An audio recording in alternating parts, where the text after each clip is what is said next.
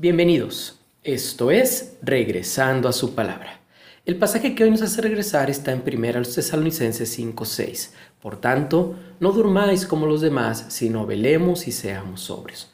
Un padre llegó a recoger a su hijo casi adolescente después de una reunión de jóvenes en la iglesia. Cuando llegó al estacionamiento lo vio junto a la puerta de salida, sin darse cuenta de que su padre había llegado. El padre decidió ver cuánto tiempo le tomaría al hijo mirar a su alrededor y descubrir que él estaba allí. Pasaron 20 minutos antes de que el padre finalmente tocara la bocina para captar la atención del hijo.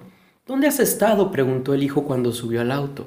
Llevo 20 minutos sentado aquí, contestó el padre, ante lo cual el hijo se sorprendió. ¿Crees que nos parecemos un poco a ese hijo ocupado en otros asuntos cuando Cristo regrese por nosotros? Claro que lo veremos cuando vuelva, pues la palabra dice que todo ojo le verá y será muy claro para nosotros. Pero estamos tan ocupados con los detalles de la vida que no lo estamos buscando a Él ni preparándonos para su llegada.